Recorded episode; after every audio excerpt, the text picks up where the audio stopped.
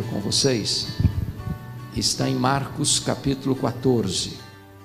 Está escrito assim: Dali a dois dias era a Páscoa e a festa dos pães asmos. E os principais sacerdotes e os escribas procuravam como prenderiam Jesus à traição e o matariam depois da festa, pois diziam: não durante a festa, para que não haja tumulto entre o povo. Estando Jesus em Betânia, reclinado à mesa em casa de Simão, o leproso, veio uma mulher trazendo um vaso de alabastro, com um preciosíssimo perfume de nardo puro, e quebrando o alabastro, derramou o bálsamo sobre a cabeça de Jesus. Indignaram-se alguns entre si e diziam: Para que esse desperdício de bálsamo? Porque este perfume poderia ser vendido por mais de trezentos denários e dar-se aos pobres. E murmuravam contra ela. Mas Jesus disse: Deixai-a, por que molestais? Ela praticou boa ação para comigo, porque os pobres sempre os tendes convosco, e quando quiserdes, podeis fazer-lhes bem, mas a mim nem sempre me tendes. Ela fez o que pôde, antecipou-se a ungir-me para a sepultura. Em verdade vos digo: onde for pregado em todo o mundo o Evangelho, será contado o que ela fez para a memória sua. Amém. Bom, o contexto desta passagem está muitíssimo claro. Dois dias antes da Páscoa. A Páscoa era a maior festa de Israel. A Páscoa apontava para aquele momento histórico da libertação de Israel da amarga escravidão do Egito. A Páscoa era a alegria dos judeus e o terror dos romanos. Isso porque na Páscoa a população de Jerusalém quintuplicava. E os romanos tinham medo de alguma rebelião. Tanto é fato que na Páscoa a residência oficial do governador se transferia de Cesareia Marítima para Jerusalém. Vocês bem sabem que Pilatos não tinha seu palácio em Jerusalém palácio de Pilatos era em Cesareia, com toda a sua estrutura política e militar. Mas na Páscoa, o governador transferia todo esse aparato militar de Cesareia para Jerusalém. Inclusive, o próprio tetrarca da Galileia, que era Herodes Antipas, também mudava de residência para Jerusalém, porque os seus súditos vinham para Jerusalém. Pois bem, é nesse período da Páscoa, que diz a Bíblia, que as autoridades máximas de Israel tramam, urdem, planejam, orquestram a prisão de Jesus à traição para matá-lo depois da festa, depois que o tumulto havia acabado. Mas esse texto está registrado também em Mateus 26, em Lucas 22 e em João 12. E em Mateus 26, nós somos informados que dois dias antes da Páscoa, foi Jesus quem disse para os seus discípulos que ele seria preso, para ser morto, para ressuscitar ao terceiro dia. Então você conclui o seguinte: quando os homens pensam que eles estão no controle da situação, eles estão apenas cumprindo uma agenda estabelecida por Deus. Quem está no controle é Deus. Quem tem as rédeas da história é Deus. Agora, notem comigo que, na mesma ocasião em que as autoridades de Israel planejam a prisão e a morte de Jesus, ali muito próximo, nove quilômetros de Jerusalém, estava a aldeia de Betânia, e uma família prepara uma festa para Jesus. Jesus é esse personagem que provoca reações tão adversas, amado por uns, odiado por outros, adorado por uns, rejeitado por outros, acolhido por uns, rechaçado por outros. Mas o que me chama a atenção é que esse jantar que foi preparado para Jesus em, em Betânia acontece na casa de Simão, e a Bíblia o adjetiva, Simão o leproso. Quem é Simão? Eu não sei. Eu não sei se é o marido da Marta, se é o pai da Marta, se é um amigo da Marta, porque a Bíblia diz que Marta está servindo nesse jantar, que Lázaro, recém ressuscitado, está à mesa com Jesus, mas eu não sei quem é esse Simão. Bom, eu já aprendi uma coisa: onde a Bíblia não tem voz, nós não deveríamos ter ouvidos. Então é melhor não cogitar. Pois um fato ainda me chama atenção: é que esse homem é chamado de Simão o leproso. A pergunta que eu faço a vocês é esta: esse homem ainda era leproso? E a resposta insofismável e categórica é esta: é claro que não. E por que você sabe disso? Porque se fosse leproso, ele não podia ficar em casa, ele não podia dar um banquete, ele tinha que estar num leprosário. Mas então, por que o evangelista relata o fato de que o jantar aconteceu na casa de Simão o leproso e não na casa de Simão o ex-leproso. Para nos ensinar uma verdade muito importante. A verdade que você não deve rotular pessoas. Sabem por quê? Rótulos ficam. Você não deve marcar gente, você não deve impor uma tatuagem existencial a uma pessoa. Sabe por quê, irmãos? Às vezes o rótulo fica quando ele já não precisa mais ficar. A pessoa que estava cativa foi liberta. A pessoa que estava doente foi curada. A pessoa que estava perdida foi salva, mas o rótulo fica. É curioso que nesse jantar, quem se destaca é uma mulher. É uma mulher. No registro de Mateus 26, essa mulher é incógnita.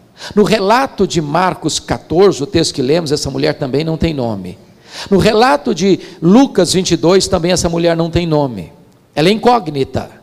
Mas em Lucas, em João 12, o outro texto paralelo, essa mulher tem nome. Essa mulher é Maria, irmã de Marta e Lázaro.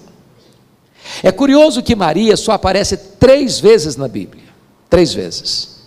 E nas três vezes que Maria aparece na Bíblia, ela está aos pés de Jesus. A primeira vez, em Lucas 10, aos pés de Jesus para aprender. Jesus estava na sua casa.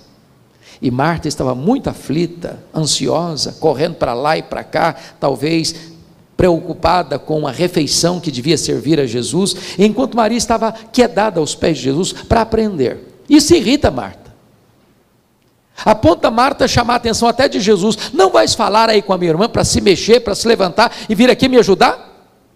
E Jesus diz a Marta assim: Marta, Marta, andas ansiosa e preocupada com muitas coisas, uma coisa só é necessária, e Maria escolheu a boa parte, e esta não lhe será tirada, aos pés de Jesus para aprender.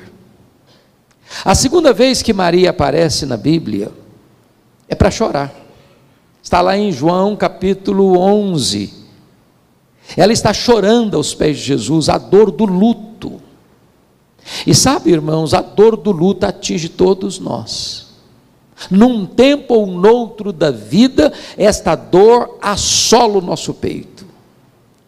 E o único lugar onde nós encontramos consolo, refrigério e bálsamo para superar a dor do luto é aos pés de Jesus aquele que é a ressurreição e a vida. Mas a terceira vez que essa mulher aparece na Bíblia é nesse texto e nos seus textos correlatos. E mais uma vez, ela está aos pés de Jesus para agradecer. E a pergunta é: agradecer o quê? E o contexto é por demais eloquente para deixar dúvidas. Agradecer o maior milagre público de Jesus, a ressurreição de Lázaro, seu irmão. E aqui há um fato que merece destaque. Quando Lázaro adoeceu, Jesus não estava em Betânia, ele estava numa outra região, um dia de viagem de Betânia a essa região. Quando Marta e Maria chamam um mensageiro e dizem assim para ele: vai lá, comunica a Jesus o seguinte recado: Está enfermo aquele a quem amas. Não vale mais nada. Só isso é suficiente. Não precisa dizer, vem depressa. Tem urgência. Preciso de ajuda. Só desse recado. Está enfermo aquele a quem amas. Sabe por quê? Porque quem ama tem pressa em socorrer a pessoa amada. Agora, notem comigo. Quando o mensageiro chegou Jesus disse para os seus discípulos assim: Lázaro morreu. Morreu que horas? Enquanto o mensageiro se dirigia para onde Jesus estava. Só que Jesus mandou um recado estranho para Marta. Vai lá e fala para Marta que esta enfermidade não é para a morte, é para a glória de Deus. Se o cara gastou um dia para ir e outro dia para voltar, quando chega, Lázaro não só está morto, está morto e sepultado. E aí o camarada chega atabalhoadamente e responde assim: Ô Marta, Jesus mandou falar que esta enfermidade não é para a morte, não, é para a glória de Deus, mas o, o Lázaro está morto e sepultado. Aí Jesus fica mais dois dias onde estava. Se ele gastou um dia para ir, um dia. Jesus fica mais dois dias, três dias. No quarto dia, Jesus, Jesus vai. Quando ele vai, Lázaro está morto e sepultado há quanto tempo? Quatro dias. Por que Jesus esperou o quarto dia para ir? Indiferença? Falta de amor? Insensibilidade? Não. Havia uma crença entre os rabinos judaicos que um morto podia ressuscitar, e tinha relato de ressurreição, por meio de Elias, por meio de Eliseu. O próprio Jesus já tinha ressuscitado o filho da viúva de Naim e a filha de Jairo. Mas havia uma crença entre os rabinos que um morto podia ser ressuscitado até o terceiro dia, Deus usando um personagem piedoso para fazer esse milagre. Mas a partir do quarto dia, impossível. Só o próprio Deus em pessoa podia descer e fazer esse milagre. Pois Jesus espera até o quarto dia, para que a nação de Israel se rendesse a essa verdade absoluta de que ele não era apenas um grande homem, mas o próprio Deus entre os homens. Agora Maria está aqui aos pés de Jesus para agradecer esse milagre. E diz a Bíblia que Jesus estava reclinado à mesa, Lázaro está do seu lado, o Simão, o leproso, que não era mais leproso, também à cabeceira da mesa, junto com Jesus e outros convidados, muito provavelmente os discípulos. E Maria vem trazendo um vaso de alabastro. Alabastro é uma pedra ornamental, contendo, diz o texto, um, um perfume preciosíssimo. Olhe o grau superlativo feito de uma essência. Que essência? Nardo. Que tipo de essência? Nardo puro. Diz Mateus 26 que esse vaso está cheio. E diz João 12 que tem dentro desse vaso que está cheio uma libra de perfume. O que é uma libra? Um litro tem dois 1,2 libras. Portanto, se esse vaso está cheio e ele tem uma libra, quer dizer que esse vaso tem aproximadamente meio litro, meio quilo de perfume. E diz o texto que ela vem com esse vaso, se aproxima de Jesus, quando se coloca atrás dele, quebra esse vaso, todo esse meio litro de perfume cai na cabeça de Jesus, corre sobre o corpo de Jesus, como que embalsamando-o antecipadamente para a sepultura, chega aos pés de Jesus e diz que Maria solta os cabelos, enxuga os pés de Jesus com seus cabelos, e toda a casa é tomada por esse perfume. Então, isso provoca uma reação imediata dos discípulos. Para que esse desperdício? Para que esse desperdício? Poderia se vender esse perfume por mais de 300 denários e dar-se aos pobres. E diz a Bíblia que Jesus precisa sair em defesa de Maria, dizendo assim: Por que a molestais? Deixai-a. Ela praticou uma boa ação para comigo. Ela fez o que pôde. Ela antecipou-se a ungir-me para a sepultura. Em verdade vos digo: em todo mundo onde for pregado o Evangelho, será também contado o que ela fez para a memória sua. Então, eu queria que você, com a Bíblia aberta comigo, olhasse aqui oito lições que Maria vai nos ensinar. Oito lições que nós vamos aprender aqui com Maria. Primeiro, primeiro, olha comigo o versículo 8, parte A. Ela fez o que pôde. Sempre que eu leio esse texto, eu pergunto a mim mesmo: meu Deus, eu estou fazendo para Jesus o que eu posso? Eu estou fazendo tudo o que eu posso? Porque às vezes nós fazemos, mas fazemos relaxadamente. Às vezes nós fazemos, mas não fazemos de todo o coração. Às vezes nós fazemos, mas não fazemos o nosso melhor. Ela fez o que pôde. O que é que você está fazendo para Jesus? Como é que você está fazendo o que está fazendo para Jesus? Você está fazendo com excelência? Com zelo? Com dedicação? Com esmero? Você está fazendo o que você pode? Eu gosto muito de história da igreja, pastor Luciano, porque aprendi que a história será a sua pedagoga ou então será a sua coveira. Se você não aprender com a história, você repete os erros dela. E aconteceu um fato muito interessante na Alemanha, no dia 23 de setembro de 1723, às 11 horas da manhã. Um homem chamado Ludwig van Zinzendorf começa uma reunião de oração na Alemanha que durou 100 anos, ininterruptamente.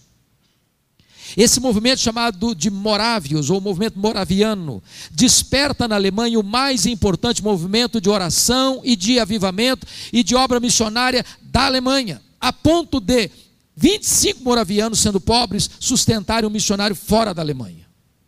Alguns deles, não tendo dinheiro para enviar para a obra missionária, se vendiam como escravos, para comprar passagem de ida para os povos mais longínquos, para passar o resto dos seus dias lá, trazendo e levando a esperança do Evangelho para aqueles povos. Quando eu escuto um relato desse, eu pergunto para mim: meu Deus, eu estou fazendo o que eu posso? Eu estou fazendo tudo o que eu posso? Pois Maria fez o que pôde. Segunda lição que eu aprendo com Maria. Olha comigo o versículo 3. Ela fez o seu melhor. Irmãos, nós precisamos entender essa questão aqui. Esse, essa essência chamada nardo não tinha Israel. Essa era uma essência raríssima e caríssima. Só encontrada na época nas cordilheiras do Himalaia, de um arbusto seco moído que era transportado em lombos de camelos. Para vocês terem uma ideia o valor disso, esse perfume foi avaliado em mais de 300 denários. Ora, preste bem atenção: se esse vaso de pedra tinha meio litro, meio quilo de perfume, e se ele foi avaliado em mais de 300 denários, significa que aproximadamente cada grama desse perfume custa um denário. O que era um denário? Era o salário de um trabalhador de um dia inteiro. Você já pensou que você trabalhar um dia inteiro para comprar um grama de perfume? Uma gota de perfume? Agora pense comigo. Eu sei que vocês gostam de perfumes caros. Eu sei disso, que eu gosto também. Agora, quando você compra um perfume caro, como é que você usa? Me fala aí. Hã? Você usa com muito zelo e cuidado, não é? Não? É uma gotinha só, talvez aqui um pouquinho atrás da orelha só em dias especiais, e você diz assim para você mesmo: esse perfume tem que durar pelo menos um ano. Agora, notem vocês que Maria não abre o perfume, ela não abre o vaso, ela quebra o vaso. A pergunta é: por que, que ela quebra o vaso? Porque ela está dizendo assim: eu não quero que sobre nenhuma gota, tudo que eu tenho, eu quero colocar a serviço de Jesus. Eu quero colocar o melhor que eu tenho a serviço de Jesus. O meu melhor. Agora notem, tem horas que eu fico a pensar que aqueles que não conhecem a Deus como nós conhecemos, são mais zelosos em servir aos seus ídolos do que nós o somos em servir ao Deus da nossa salvação. Eu estava pregando em Porto há três anos e fomos visitar tinha eu e os, as pessoas que nos recebiam lá, a cidade de Águida, perto de Coimbra. E nós viajávamos quando vimos caravanas e mais caravanas a pé, andando pelo asfalto. E eu perguntei: o que, é que essas pessoas estão fazendo? Aonde elas estão indo? Me responderam: elas estão indo a Fátima pagar promessas. E eu perguntei: mas a que distância elas estão andando a pé? Me responderam: a mais de 300 quilômetros. Sabe o que eu pensei na hora, pastor Luciano? Tem muito crente que deixa de ir à igreja, morando na rua da igreja, no bairro da igreja, na cidade onde está a igreja. Se está chovendo, não vai porque está chovendo. Está calor demais, não vai porque está fazendo muito calor. Está frio demais, não vai porque está fazendo muito frio. Se o seu time estiver jogando a decisão do campeonato, não vai porque tem que assistir o jogo. E aí, sabe o que, que acontece? Aqueles que não conhecem a Deus se tornam muito mais zelosos em servir aos seus ídolos do que nós em servir, em servirmos ao Deus da nossa salvação. Maria fez o seu melhor. Terceira lição. Maria fez sacrificialmente.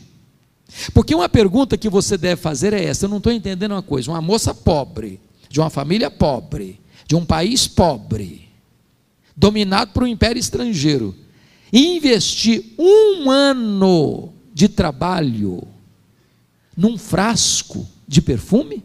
Você não vê isso em lugar nenhum. Para você entender o que está acontecendo aqui, você precisa entender a cultura judaica. Porque esse perfume não se achava numa loja de perfumaria. Esse perfume era comprado gota a gota, grama a grama, ia sendo acondicionado nesse vaso de pedra, pouco a pouco, para o dia mais sonhado, mais desejado, mais esperado, mais amado da história dessa moça, que era o dia das suas núpcias, o dia do seu casamento. Ela abre mão daquilo que tem mais valor para ela, daquilo que tem mais significado para ela, daquilo que tem mais valor para ela, porque ela quer dar algo para Jesus de forma sacrificial. Deixa eu fazer uma pergunta para você.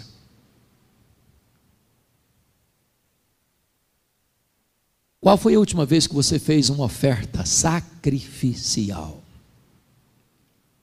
para que o nome de Jesus fosse glorificado. Qual foi a última vez que você foi generoso com Maria? Dar não só o seu melhor, mas dar de forma sacrificial. Eu li um livro ah, há dois anos, e nós discutimos esse livro no encontro de líderes da Luz para o Caminho, lá nos Estados Unidos.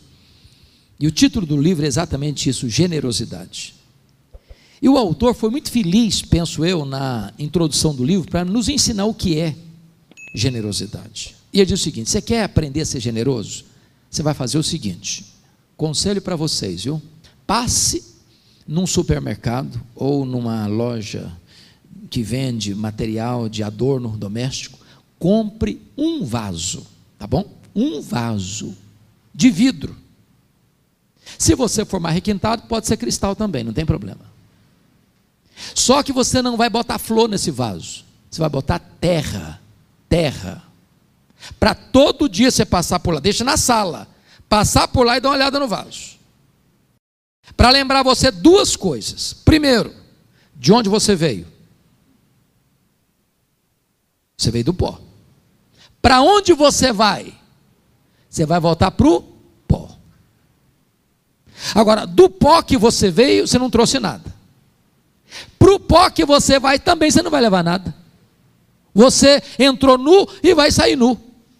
Não tem gaveta em caixão, nem caminhão de mudança em enterro. Então, se você não trouxe nada e se você não vai levar nada, sabe o que significa? Você não é dono de nada. Sabe quem é dono? É Deus. Quem eu sou? Apenas mordomo do dono. Agora, o dono é generoso. E se você é mordomo do dono e é, a Bíblia diz que você tem que ser fiel nessa mordomia. Agora, como é que você vai ser mordomo? Você vai ser fiel ao, ao dono, já que você é mordomo do dono? É sendo generoso com o que é do dono, porque o dono é generoso. Sabe por que você e eu temos dificuldade de sermos generosos? É porque nós temos a síndrome de dono. Se eu acho que eu sou dono, é meu, para o meu deleite, para o meu prazer, para mim, para mim e para mim. Mas se eu entendo que eu sou mordomo do dono e o dono é generoso, então eu não tenho mais dificuldade de entender que eu devo ser generoso com aquilo que é do dono. Mas deixa eu contar uma ilustração que marcou muito a minha vida mês passado. Eu já conhecia essa história, mas não conhecia tão direitinho. Estava pregando um congresso da, da Juvep, na igreja Batista Central de João Pessoa. E o pastor Sérgio, que é o presidente da Juvep, me contou essa história com mais detalhes. A igreja Batista missionária de Itaporanga, sertão da Paraíba. A igreja tinha um programa de rádio que atingia toda a região, mais de 40 mil pessoas. E a igreja passando uma dificuldade muito grande lá no sertão não conseguiu pagar o programa durante dois meses, ficou inadimplente. E então o pastor da igreja batista missionária recebe um, um recado da emissora: o senhor paga até segunda-feira ou nós vamos cortar o programa. E o pastor, domingo à noite, chega para a igreja e faz um desafio: Meus irmãos, nós precisamos dar um jeito. O programa vai ser cortado se nós não pagarmos até amanhã os dois meses que estamos em atraso. Fez um desafio à igreja. Não era um valor alto, não, mas um valor que a igreja não tinha. Terminado o culto, um casal de meieiros, acho que todos vocês sabem o que significa meieiro aqui, não sabe? Uma palavra comum para vocês também. Alguém que trabalha na propriedade de outra pessoa e tudo que ela planta e colhe, ela tem que dividir 50% para ela e 50% para o dono da propriedade. Então estava lá o Sotota e a dona Lourdes, meieiros, moravam na roça seis quilômetros da cidade, voltando a pé para casa. Seis quilômetros. Seis quilômetros. Enquanto voltava, a dona Lourdes disse assim para o seu Tota: Ô Tota, nós temos que ajudar. O programa não pode sair do ar. Tem tanta gente sendo abençoada por esse programa. Nós temos que fazer alguma coisa. E o Tota disse para a dona Lourdes: Mas, dona, mas Lourdes, não, filha, nós não temos nada para dar, vamos fazer o quê? Caminhavam pensando, orando. Lá pelas tantas, a Lourdes disse: Ô Tota, nós vamos dar o nosso melhor. Nós vamos dar sacrificialmente. Como assim, Lourdes? Nós vamos dar o galo. O melhor que nós temos é o galo. Tem várias galinhas, mas só tem um galo. Nós vamos dar o nosso melhor, o galo. Nós vamos dar o galo. O Tota concordou. Segunda-feira, bem de manhãzinha, a Lourdes botou o galo, botou debaixo do braço. Seis quilômetros para a cidade. Bateu na casa pastoral, disse: Pastor, vim trazer nossa oferta para o programa não sair do ar pastor pegou o galo na mão e falou: Meu Deus, pensou assim: o que, que eu vou fazer com esse galo? O que, que eu vou fazer com esse galo? Pensou, vou fazer uma rifa. Aí pensou: Não, não vai pegar bem fazer rifa. Aí um irmão da igreja falou: Pastor, vamos fazer o seguinte: vamos botar esse negócio aí nas redes sociais.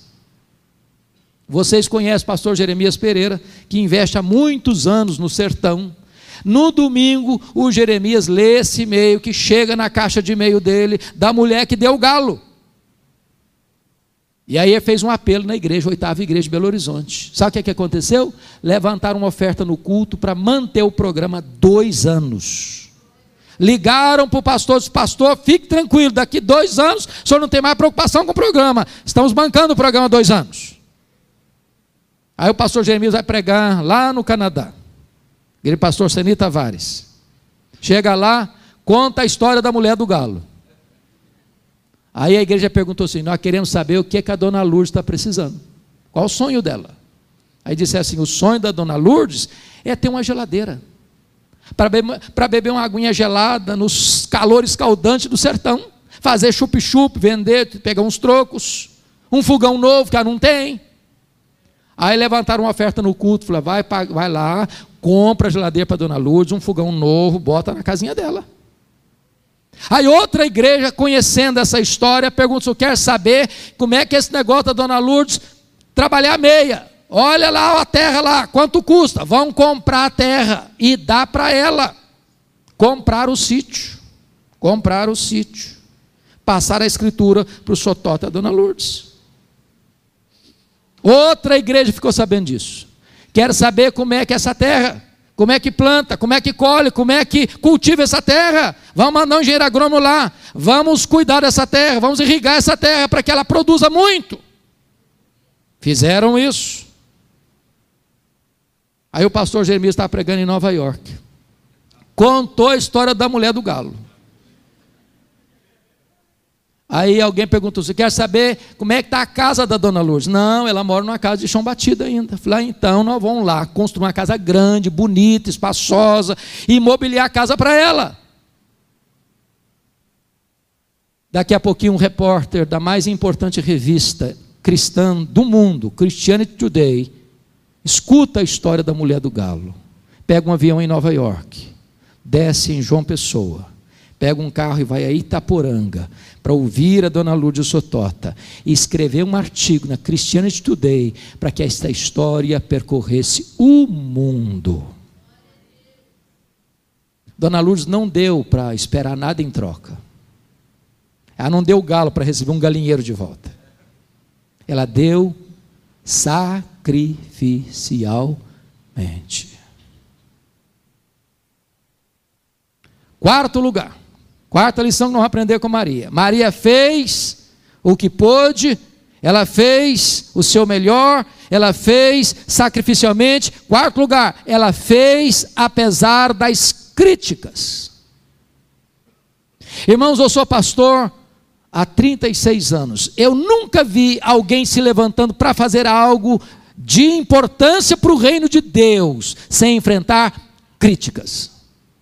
Quem tem medo de críticas não serve a Deus. Quem tem medo de críticas está mais interessado na aprovação e aplauso dos homens do que na aprovação de Deus. Olha comigo as críticas que ele enfrentou. Primeiro, versículo de número 4. Indignaram-se alguns entre si, diziam: Para que esse desperdício de bálsamo? Quem são esses alguns aqui?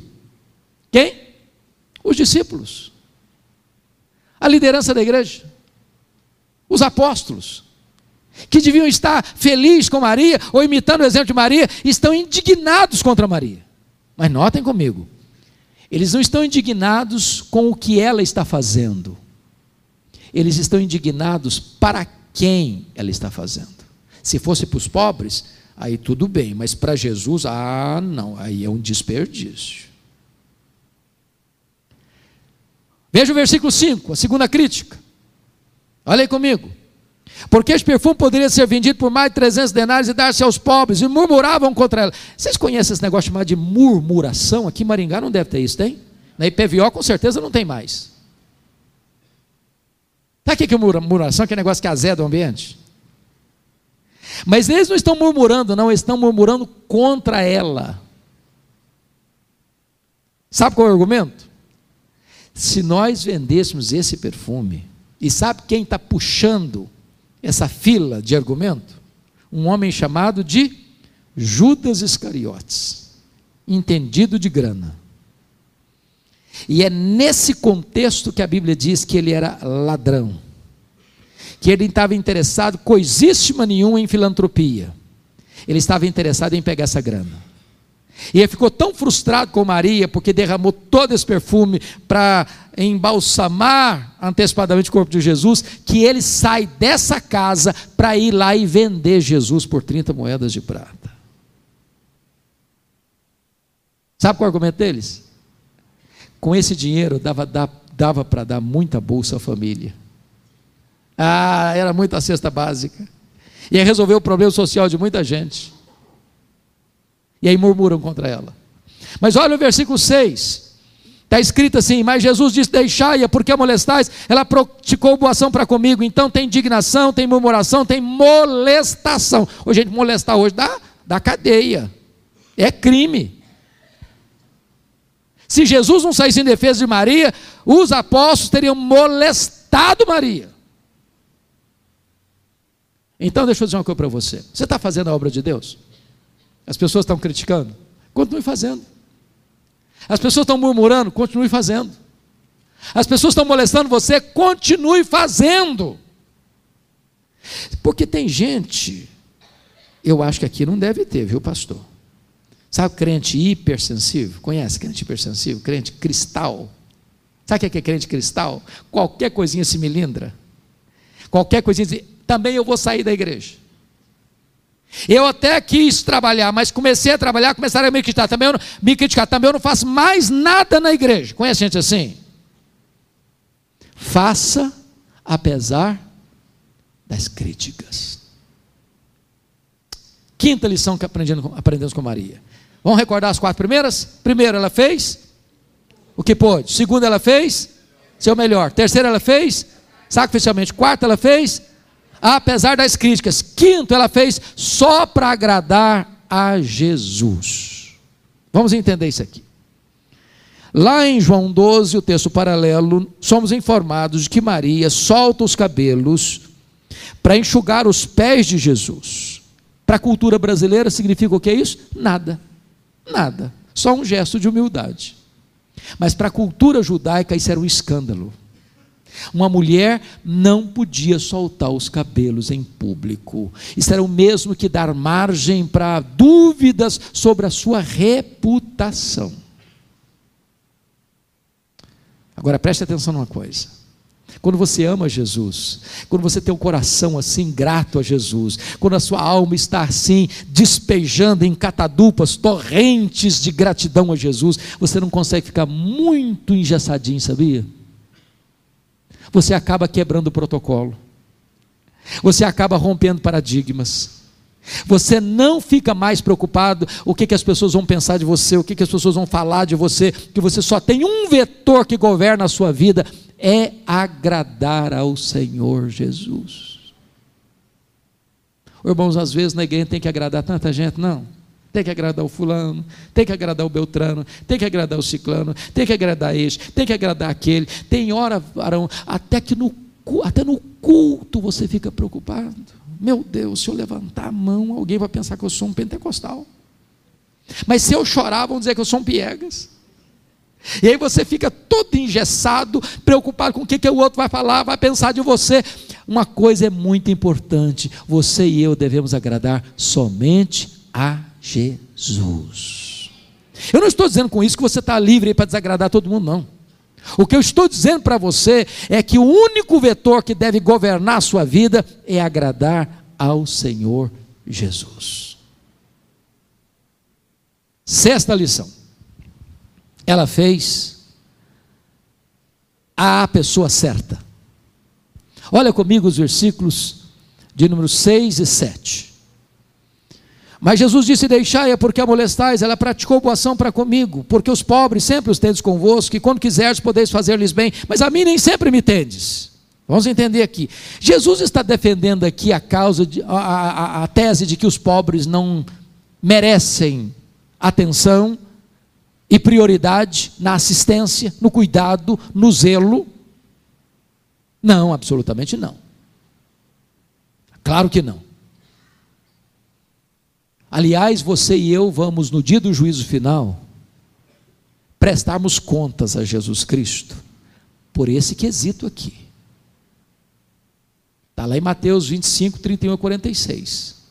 Quando ele vier na sua glória, vai se assentar no seu trono, vai julgar as nações, vai colocar uns à direita, dizendo: Vinde bendito de meu Pai, vai colocar outros à esquerda, dizendo: Apartai-vos de mim, malditos. E as pessoas vão perguntar: E o que, que nós fizemos? Sabe o que, que elas fizeram? Nada. Só deixaram de fazer. Jesus disse: Eu estive com fome, não me deste comer, com sede, não me deste beber, nu e não me vestiste, forasteiro e não me abrigaste, doente não foste ver-me, e eu estava preso e não me visitaste.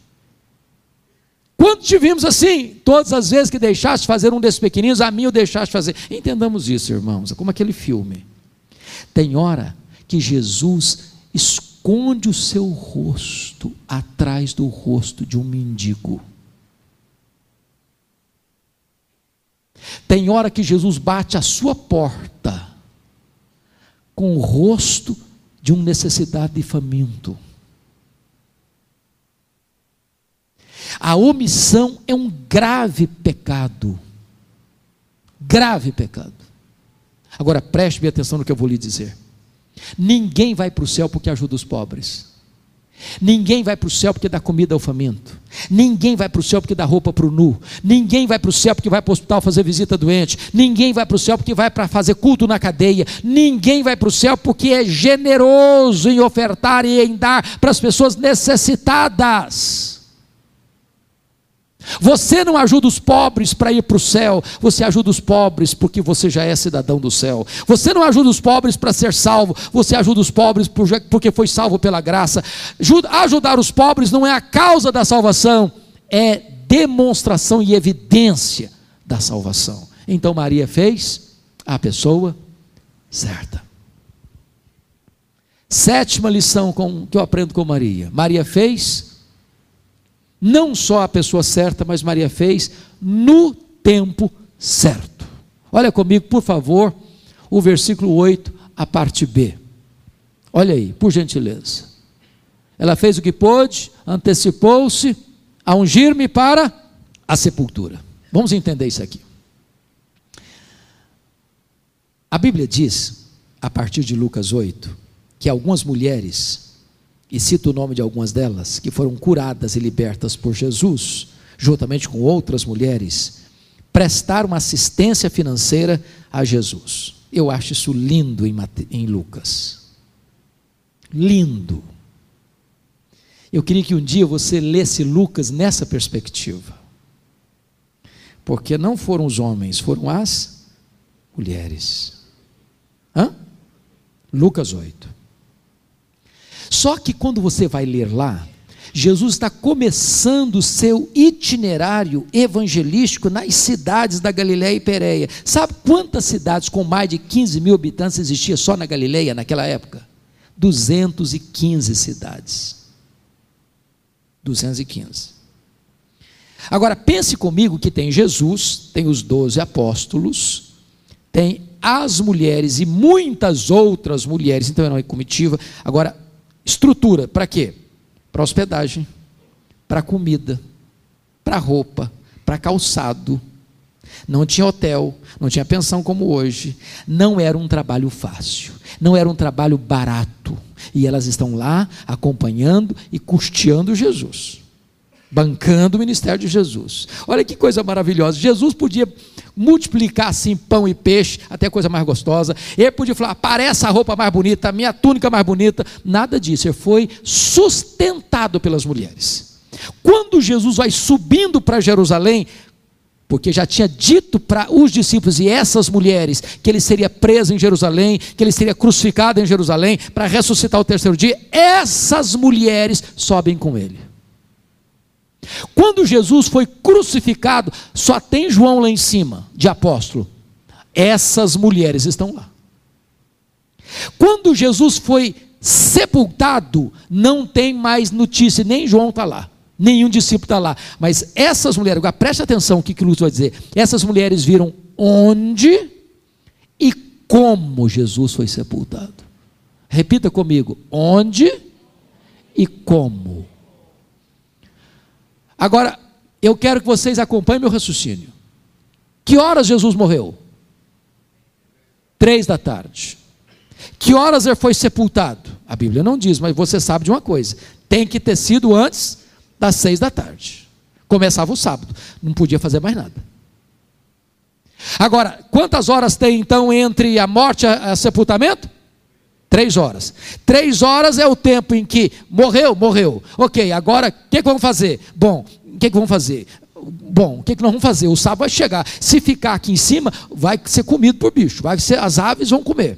Então, vamos fazer o seguinte: nós temos que sepultar, temos que sepultar. E quem vai tomar essa decisão? Aí o José de Arimateia chega para o Nicodemos, ou Nicodemos, os apóstolos não estão aqui, está todo mundo fugido, está todo mundo corrido. E vão fazer, nós vamos fazer. O que é que vai fazer?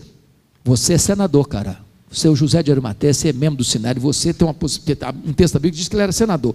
Você vai lá, porque você é autoridade política, conversa lá com o nosso amigo governador Pôncio Pilatos, para que ele libere o corpo dele. Tem que pegar um documento escrito, chancelado, e aí, com a permissão, tirar o corpo da cruz. E agora limpar o corpo. E corre lá no mercado, compra roupa, compra, compra, compra perfume lá, correndo, correndo, correndo. E aí vem e faz, limpa o corpo, bota, bota roupa, bota, bota lençol, bota perfume, vão correndo, o sábado está chegando, bota lá no sepulcro, fecha, ufa, deu tempo. As mulheres viram o quê? Onde e como.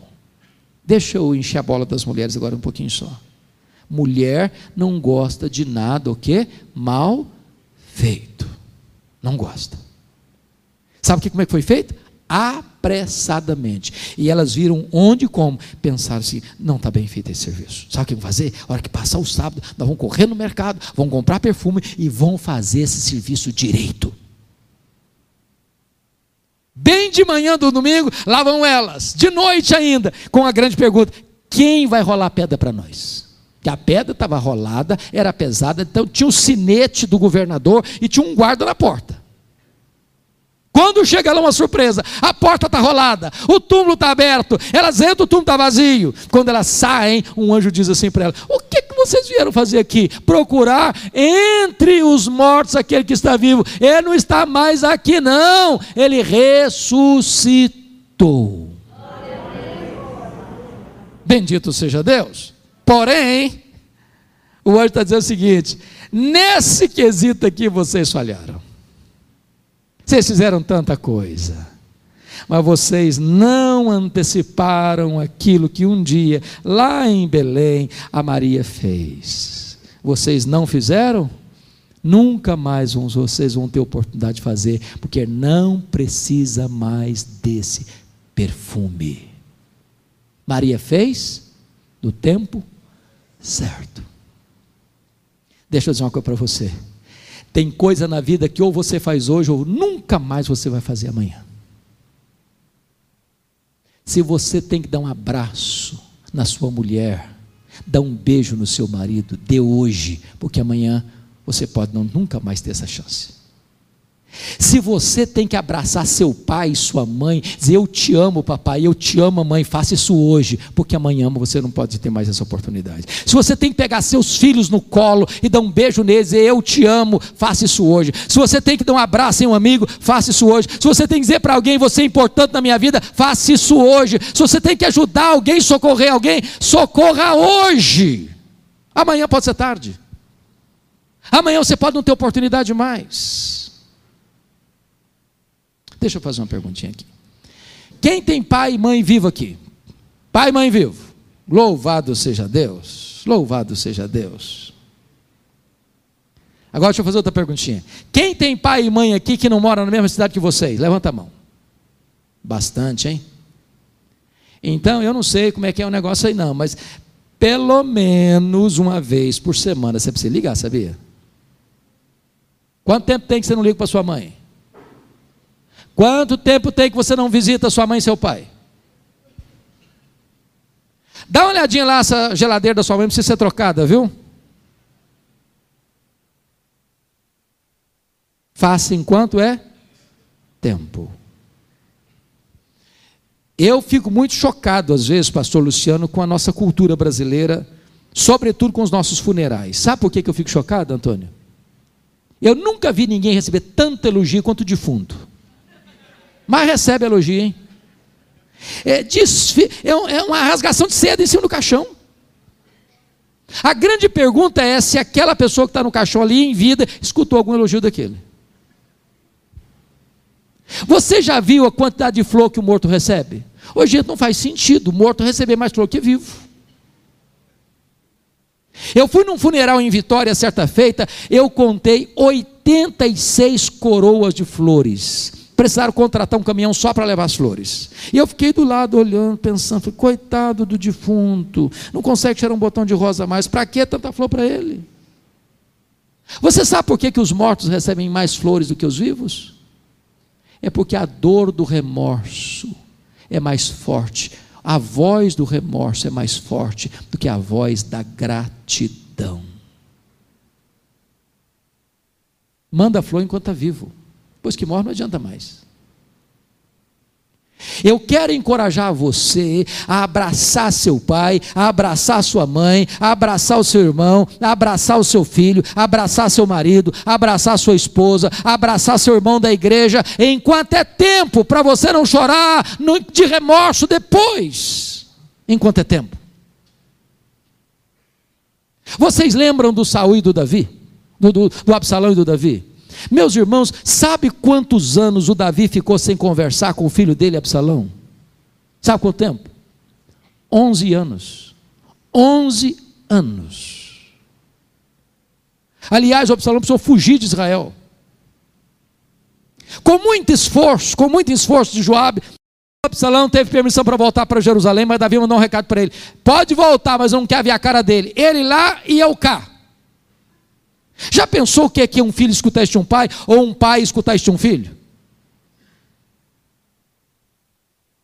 Depois de sete anos de mágoa, de gelo, de silêncio, um dia Absalão mandou um recado para o pai dele assim: Papai, se o senhor tem alguma coisa contra mim, que o senhor me mate. Mas conversa comigo, fala comigo. Eu não aguento mais essa distância. Sabe o que, que o Davi fez? Recebeu o filho no palácio, deu um beijo no rosto dele e não falou uma palavra para ele. Sabe o que, que aconteceu? O Absalão saiu da presença do pai, foi para a porta do palácio, furtar o coração do povo. Sabe quanto tempo? quatro anos. Agora preste atenção comigo: Davi era um estadista, Davi era um guerreiro. Davi era capaz de pescar conspiração no ar. Sabe por que, que Absalão fez isso? Para chamar a atenção do pai, para ver se o pai vinha brigar com ele, para ver se o pai vinha pelo menos discutir com ele. Davi não fez nada. Onze anos se passaram. Agora o Absalão não quer mais conversar com o pai, não quer mais o perdão do pai, não quer mais reconciliação com o pai, quer matar o pai, quer tomar o trono do pai.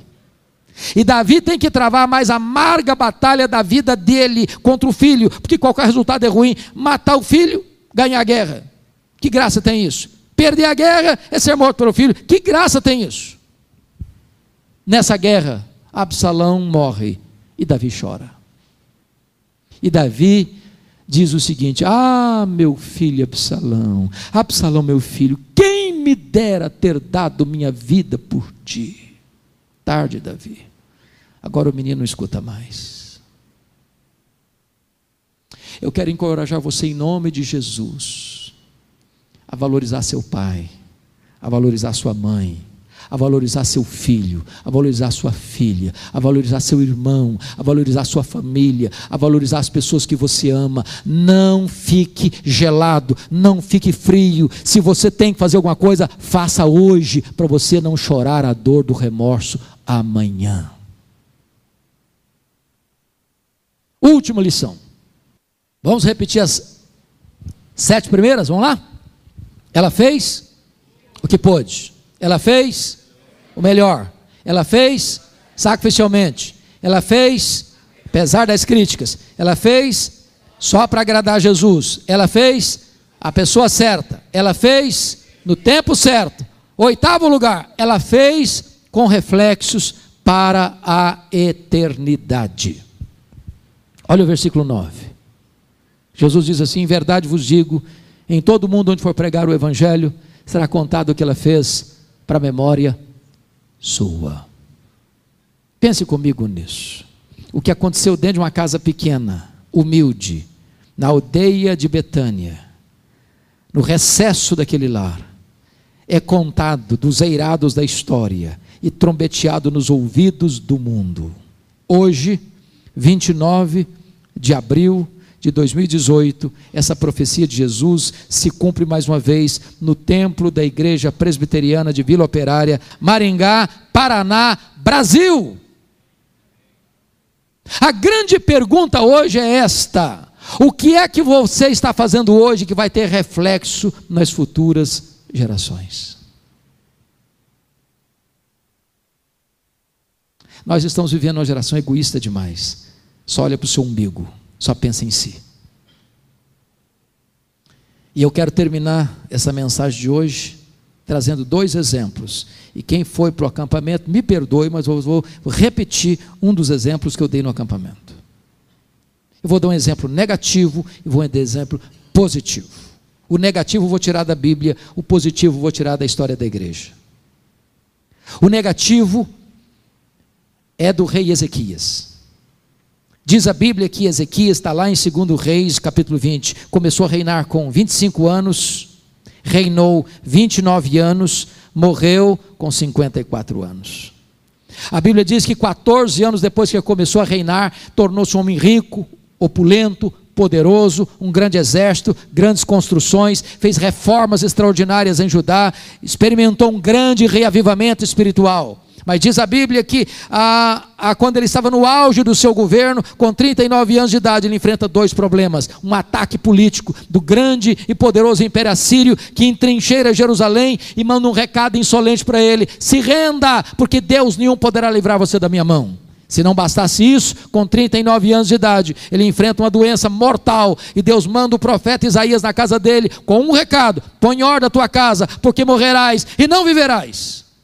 Diz a Bíblia que o rei chorou, que o rei orou, e que Deus ouviu a oração, que Deus viu as lágrimas, que Deus atendeu rapidamente, e o profeta não tinha saído da cidade ainda. Quando Deus disse para ele, Isaías, volta lá para falar para Ezequias, príncipe do meu povo, que eu ouvi as suas lágrimas, que eu ouvi a sua oração, que eu vou curá-lo da sua doença, que eu vou libertá-lo do poder da Síria, e no terceiro dia ele subirá à casa do Senhor. Quando o profeta chegou, deu o um recado para ele o rei perguntou: Que sinal Deus vai me dar que ele vai me curar? E o profeta perguntou: O que, que você quer?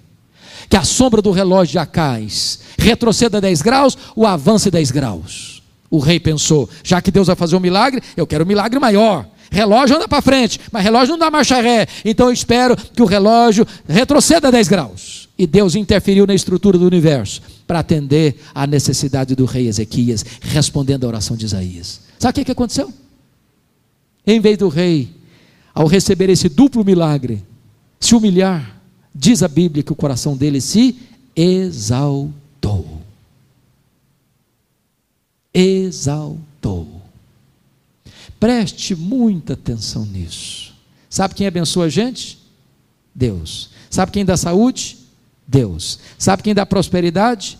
Deus. Sabe quem promove você? Deus. Sabe quem leva você para frente? Deus. Então, cuidado com orgulho. Cuidado com orgulho. O coração dele se exaltou. Sabe o que, Deus fez? Deus mandou o profeta de novo na casa dele. Porque ele tinha recebido uma comitiva da Babilônia, o rei da Babilônia, ao ouvir esse milagre, escreveu uma carta, comprou presentes, mandou para ele, para congratular-se com ele. Quando ele recebeu essa comitiva da Babilônia, ele abriu a sua casa, ele abriu seus tesouros, ele abriu o seu palácio, ele mostrou sua riqueza, ele mostrou sua fortuna, ele mostrou seu arsenal bélico, ele mostrou tudo que ele tinha, a glória dele, o poder dele, a fama dele, e não deu uma palavra de agradecimento a Deus. Aí o profeta chegou e perguntou assim: Estou sabendo que você recebeu visita internacional? Ah, recebi. Recebi uma comitiva. E de onde era? Ah, lá da Babilônia. E aí o que, que você fez? Ah, eu mostrei tudo que eu tenho, abri tudo, não escondi nada. A minha casa, meus tesouros, meu arsenal, tudo eu mostrei. Mostrei quão grande eu sou. Aí o profeta disse: Pois agora você vai escutar a palavra do Senhor. Essa Babilônia amanhã vai ser um grande império. Sabe o que vai acontecer? Essa Babilônia vai voltar e vai saquear tudo que você e seus pais antes de você juntar, tudo, vai levar tudo embora. Segundo, dos filhos que tu gerares vão ser levados cativos para a Babilônia. Terceiro, dos filhos que tu gerares vão ser feitos eunucos para servirem no palácio. Eles vão ser castrados, eles não vão poder gerar. Isso aqui é uma tragédia malquiense. Sabe qual foi a resposta do rei para o profeta? Boa é esta palavra que tu disseste. Espera um pouquinho só. Acho que você não entendeu o que eu falei. Eu estou falando que a Babilônia vai tomar tudo, que os seus filhos vão ser escravos, que os seus filhos vão ser castrados, e você vem me dizer que boa essa palavra. Você entendeu o que eu falei? E ele justificou e disse assim: Boa esta palavra que tu disseste, porque pelo menos eu terei paz nos meus dias. Sabe o que ele está dizendo, trocando em miúdos? Quando isso acontecer, eu já empacotei. Quando isso acontecer, eu não estou mais aqui para contar história. Depois que eu morrer, que se dane as futuras gerações, eu não estou nem aí. Triste, não? Muito triste. Quer dizer para você, pai, para você, mãe, para você, avô, para você, avó, que você precisa estar comprometido com as futuras gerações. Que você não pode abrir mão da salvação de seus filhos. Que você não pode sair da brecha até que seus filhos sejam resgatados. Você não gerou filhos para a morte, você não gerou filhos para o cativeiro, você não gerou filhos para povoar o inferno, seus filhos são herança de Deus, seus filhos são promessa de Deus, não desista deles. Mas agora eu vou lhes dar um exemplo positivo para encerrar. Vou pegar da missiologia, o missionário David Livingstone. Ele foi para a África, ele era um missionário inglês dedicou os seus dias todos na África, servindo a Deus com alegria, com entusiasmo. Lá ele foi atacado por um leão. O leão quase que destroçou seu braço direito e ele ficou com o braço mirrado. Mas permaneceu lá. Adoeceu lá. Morreu lá na África. Quando ele morreu, os ingleses foram para a África para pegar o corpo dele e sepultá-lo na Inglaterra. Os africanos disseram: vocês podem até levar o corpo dele, mas o coração dele não. Ele amou a África, ele serviu a Deus na África e o coração dele vai ser enterrado aqui na África. Sabe o que, fizeram? Abrir o peito dele, arrancar o coração dele e sepultar o coração dele na África. Quando você vai a Malawi, lá tem uma catedral de chão batido. E tem uma placa de bronze na parede com os seguintes dizeres: Para a glória de Deus e em memória de David Livingstone. Levaram o corpo dele para Londres, na Inglaterra, e sepultaram-no na abadia de Westminster, onde estão sepultados os reis e os nobres da Inglaterra. O túmulo mais visitado na abadia de Westminster não é dos reis nem dos nobres, é de David Livingstone. E lá tem uma placa de bronze com os seguintes dizeres: Para a glória de Deus e em memória de David Livingstone. Oh, amados, que Deus nos ajude a viver de tal maneira que depois que partirmos, a nossa vida ainda continue inspirando pessoas a viver para a glória de Deus. Que Deus nos ajude a imitar essa mulher que viveu aos pés de Jesus para aprender, para chorar e para agradecer.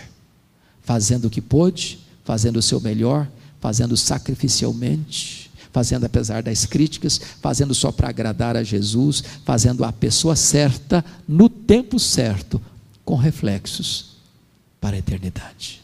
Que Deus nos abençoe.